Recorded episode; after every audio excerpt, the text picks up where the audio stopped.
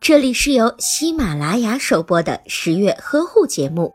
十月呵护帮助孕妈妈们摆脱孕期中的各种烦恼。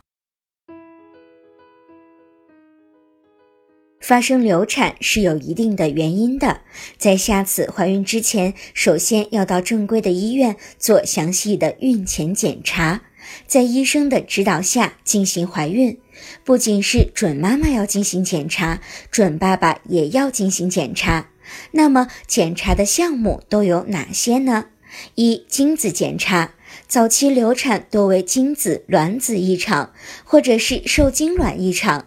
因此可以进行精卵检查，但是由于卵子检查比较困难，因而可以只做精子检查。二、染色体检查，染色体异常约占全部流产的百分之三十点五至百分之五十四点九，这种情况在自然流产中尤其常见。三、准妈妈身体检查。